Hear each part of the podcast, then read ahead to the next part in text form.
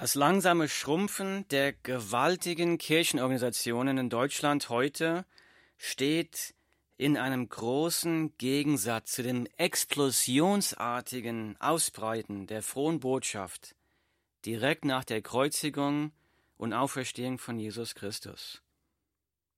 Wie konnten so wenige Menschen mit so wenigen Ressourcen in so kurzer Zeit unter so großen Verfolgungen so viele Menschen zum Glauben an Jesus bringen. Sie haben in weniger als 30 Jahren den Glauben von Jesus im ganzen römischen Reich verbreitet. Wie konnten diese Leute das erreichen, was die großen Kirchenorganisationen heute in Deutschland nicht mehr zu tun vermögen? Das ist die Frage, die wir heute betrachten. Die Antwort zu dieser Frage finden wir im ersten Brief des Paulus an die Thessalonicher, den Text, den wir vorhin im, dritten Vortrag, im zweiten Vortrag schon gelesen haben. Ich lese nochmal. Hier schreibt jetzt Paulus, Silvanus und Timotheus, die schreiben an die Menschen, die ein oder zwei Jahre vorher Christen geworden sind durch ihre Missionsarbeit in Thessalonich. Wir wissen ja von Gott, geliebte Brüder, um eure Auserwählung. Denn unser Evangelium ist nicht nur im Wort zu euch gekommen, sondern auch in Kraft und im Heiligen Geist und in großer Gewissheit so wie ihr ja auch wisst, wie wir unter euch gewesen sind, um euretwillen. Zitat Ende, 1. Thessalonischer, Kapitel 1, Verse 4 und 5. Die frohe Botschaft kam im Wort, in Kraft, im Heiligen Geist, in großer Gewissheit. So wie sind die Menschen zum Glauben gekommen? Im letzten Teil stand, so, so wie ihr ja auch wisst, wie wir unter euch gewesen sind, um euretwillen.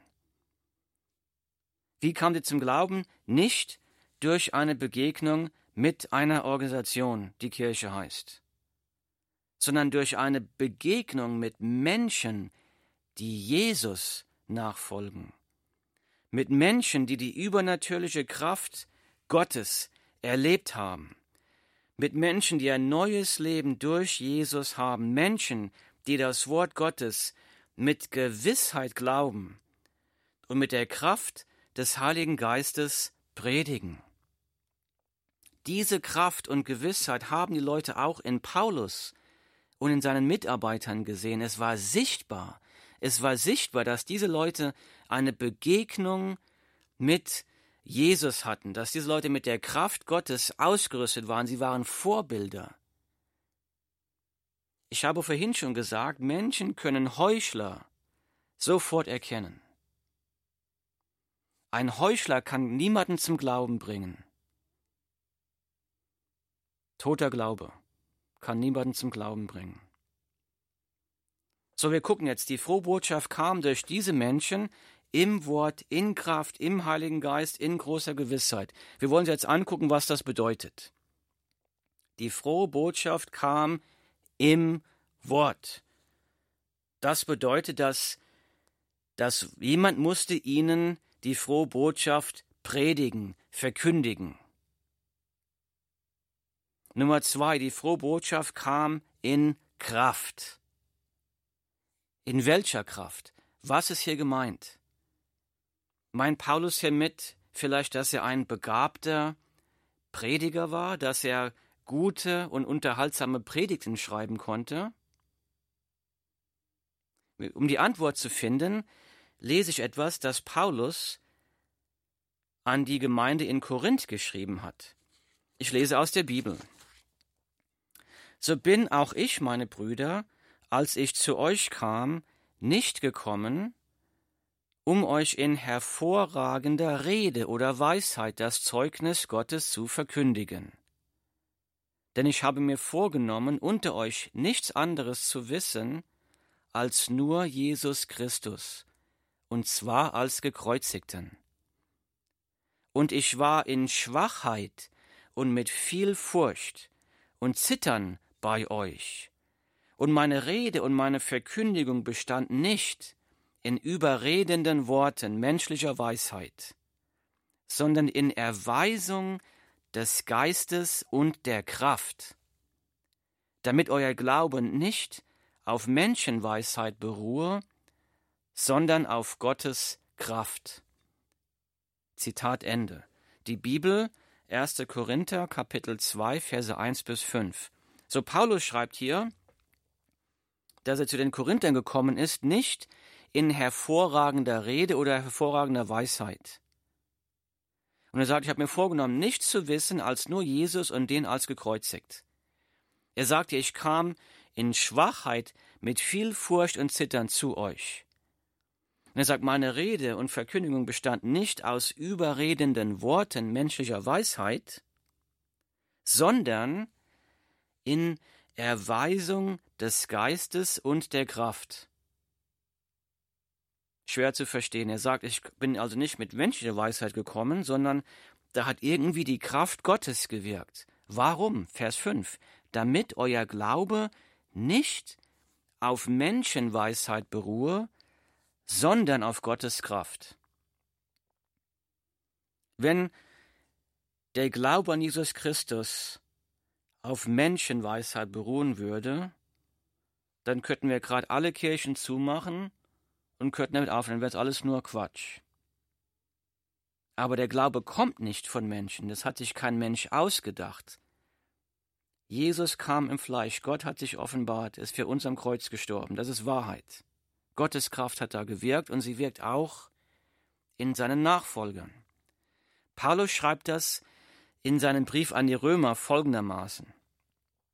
Ich lese, denn ich schäme mich des Evangeliums von Christus nicht, denn es ist Gottes Kraft zur Errettung für jeden, der glaubt.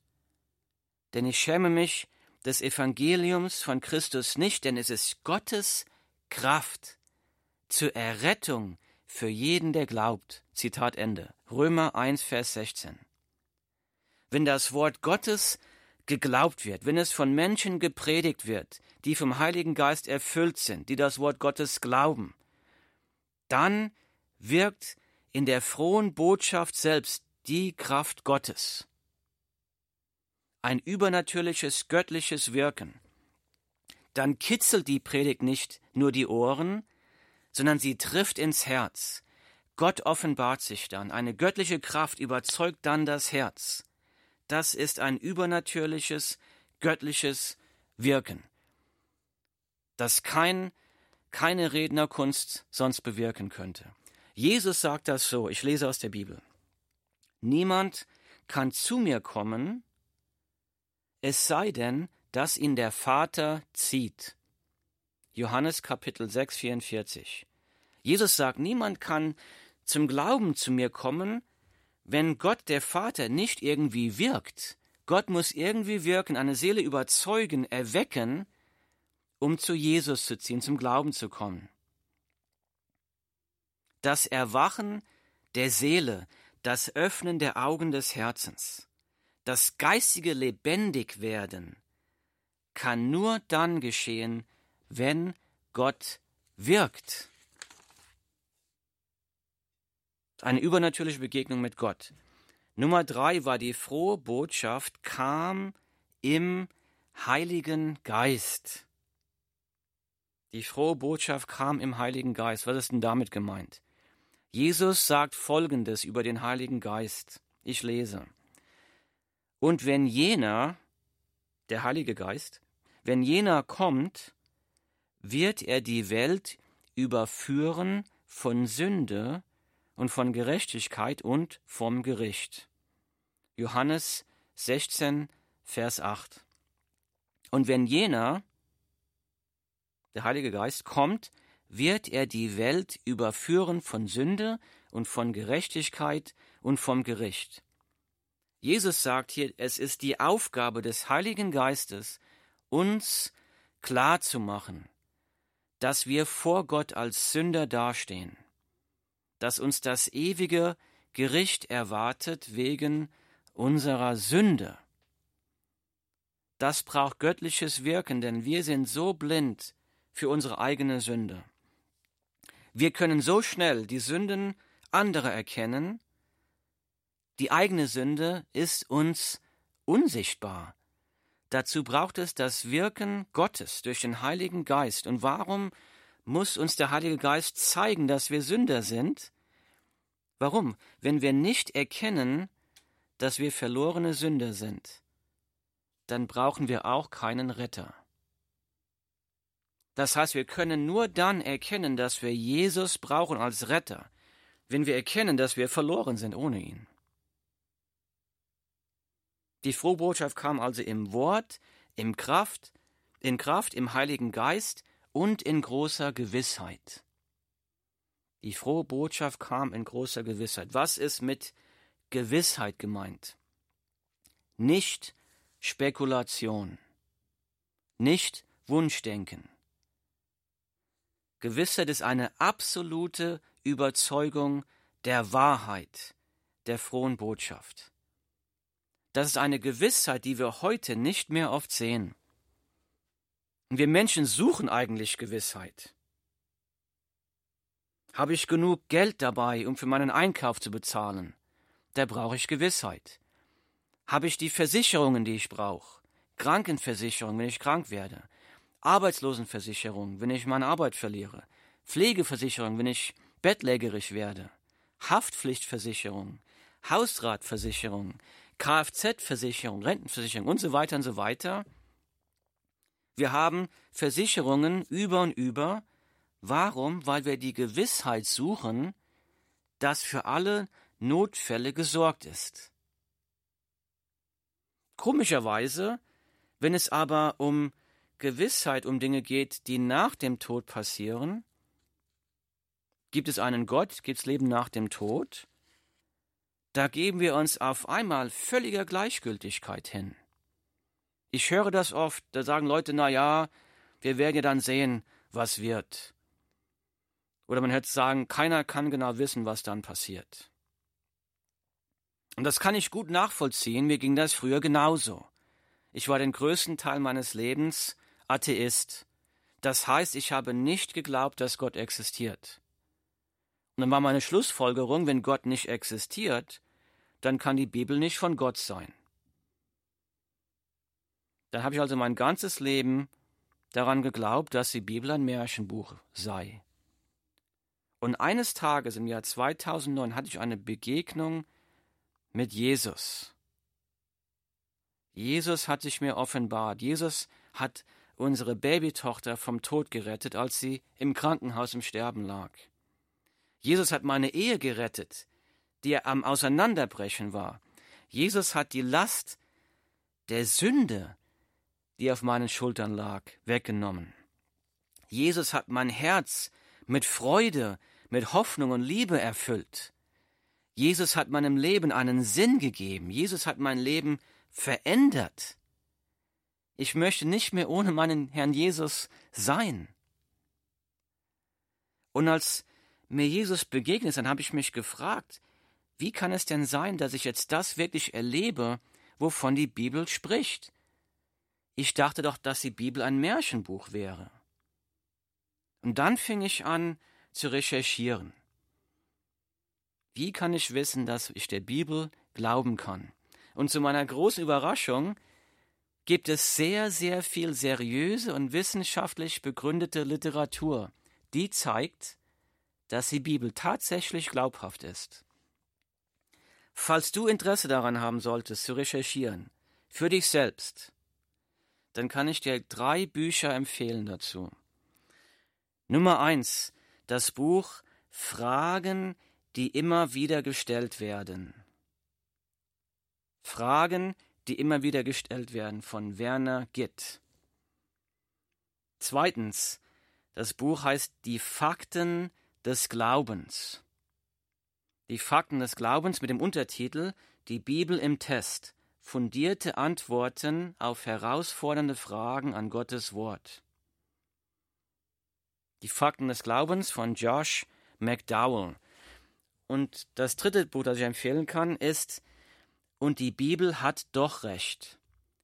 Forscher beweisen die historische Wahrheit. Und die Bibel hat doch recht, Forscher beweisen die historische Wahrheit. Das Buch von Werner Keller. Die frohe Botschaft kam in großer Gewissheit zu den Menschen in Thessalonich. Wie sah das genau aus? Die Antwort dazu finden wir in der Bibel im Buch der Apostelgeschichte. Wir haben den Text schon im ersten Vortrag heute gehört. Steht nur ein kleiner Teil daraus. Ich lese. Paulus aber ging nach seiner Gewohnheit zu ihnen hinein, zu der Synagoge, und redete an drei Sabbaten mit ihnen aufgrund der Schriften, indem er erläuterte und darlegte, dass der Christus leiden und aus den Toten auferstehen musste, und sprach, dieser Jesus, den ich euch verkündige, ist der Christus. Zitat Ende, Apostelgeschichte, Kapitel 17, Verse 2 bis 3. Paulus legte die Schriften aus. Er sagt, er kommt und redete mit ihnen aufgrund der Schriften und erläuterte und darlegte. Welche Schriften meint die Bibel hier? Und ganz klar das Alte Testament. Aber wie passt das Alte Testament mit der Botschaft von Jesus Christus zusammen? Das schreibt Paulus in dem ersten Brief an die Korinther. Ich lese aus der Bibel. Denn ich habe euch zuallererst das überliefert, was ich auch empfangen habe, nämlich, dass Christus für unsere Sünden gestorben ist, nach den Schriften, und dass er begraben worden ist, und dass er auferstanden ist am dritten Tag nach den Schriften. Zitat Ende. 1. Korinther Kapitel 15 Verse 3 bis 4. Das Alte Testament ist voll von Voraussagen. Diese Voraussagen nennt man auch Prophezeiungen. Also das Alte Testament ist voll von Voraussagen über den kommenden Retterkönig, den Gesalbten. Gesalbter heißt auf Hebräisch Messias, auf Griechisch Christus. Und wir lesen hier, dass Jesus diese Voraussagen vom Alten Testament erfüllt hat. Denn hier wurden drei Punkte gelistet. Nummer eins, Jesus ist für unsere Sünden gestorben, wie Gott es im Alten Testament vorausgesagt hat. Nummer zwei, Jesus starb und wurde begraben, wie Gott es im Alten Testament vorausgesagt hat. Und Nummer drei, Jesus ist am dritten Tag von den Toten auferstanden, wie Gott es im Alten Testament vorausgesagt hat. Paulus hat den Leuten die Schriften, die Prophezeiungen über den kommenden Messias im Alten Testament ausgelegt. Dann hat er anhand dieser Schriften, die hunderte vor Jahren, von Jahren vor Christus aufgeschrieben wurden, bewiesen, dass Jesus von Nazareth diese Voraussagen oder Prophezeiungen von Gott erfüllt hat. Deshalb ist Jesus von Nazareth der von Gott versprochene Messias, auf Griechisch Christus. Diese Botschaft wurde nicht durch Philosophie, Betrug oder Überredungskunst zu den Menschen gebracht, sondern durch Logik, durch Denken und durch Nachforschen im Alten Testament. Und davon kam die Überzeugung, die Gewissheit, was diese Christen sagen, macht absolut Sinn. Das ist keine unbegründete Philosophie, diese Leute können ihren Glauben auf beweisbare Fakten zurückführen. Die Frage, die wir untersucht haben, wie konnten so wenige Menschen, was, wie konnten so wenige Menschen mit so wenig Ressourcen in so kurzer Zeit unter so großen Verfehlungen so viele Menschen zum Glauben an Jesus Christus bringen? Und die Antwort dazu war, Nummer eins, diese Menschen hatten selbst eine lebendige Beziehung zu Jesus Christus. Sie hatten ein, eine Begegnung mit Jesus. Sie sind umgekehrt, sind Jesus Christus gefolgt, erfüllt mit Heiligen Geist. Sie haben der Schrift geglaubt. Und diese Menschen haben ihre Überzeugung mit der Kraft des Heiligen Geistes gepredigt. Und diese Predigt ist angekommen, nicht nur im Wort, sondern in Gottes Kraft, im Heiligen Geist und in großer Gewissheit.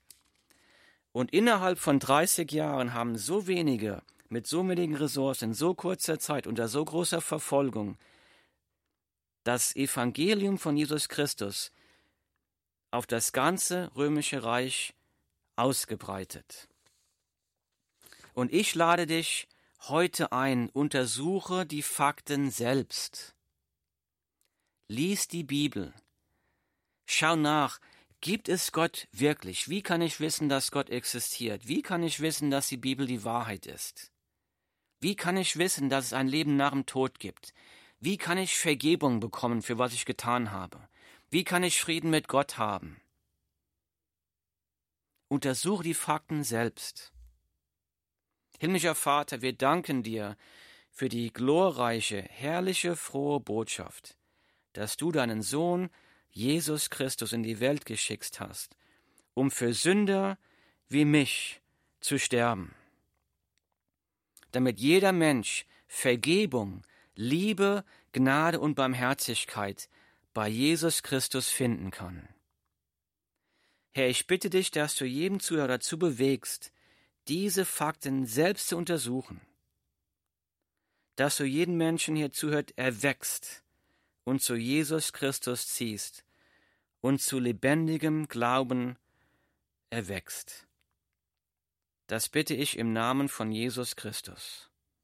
Amen.